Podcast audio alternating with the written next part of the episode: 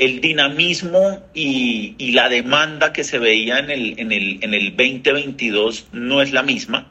Eh, creemos que debe de haber un ajuste de precios, es oferta y demanda.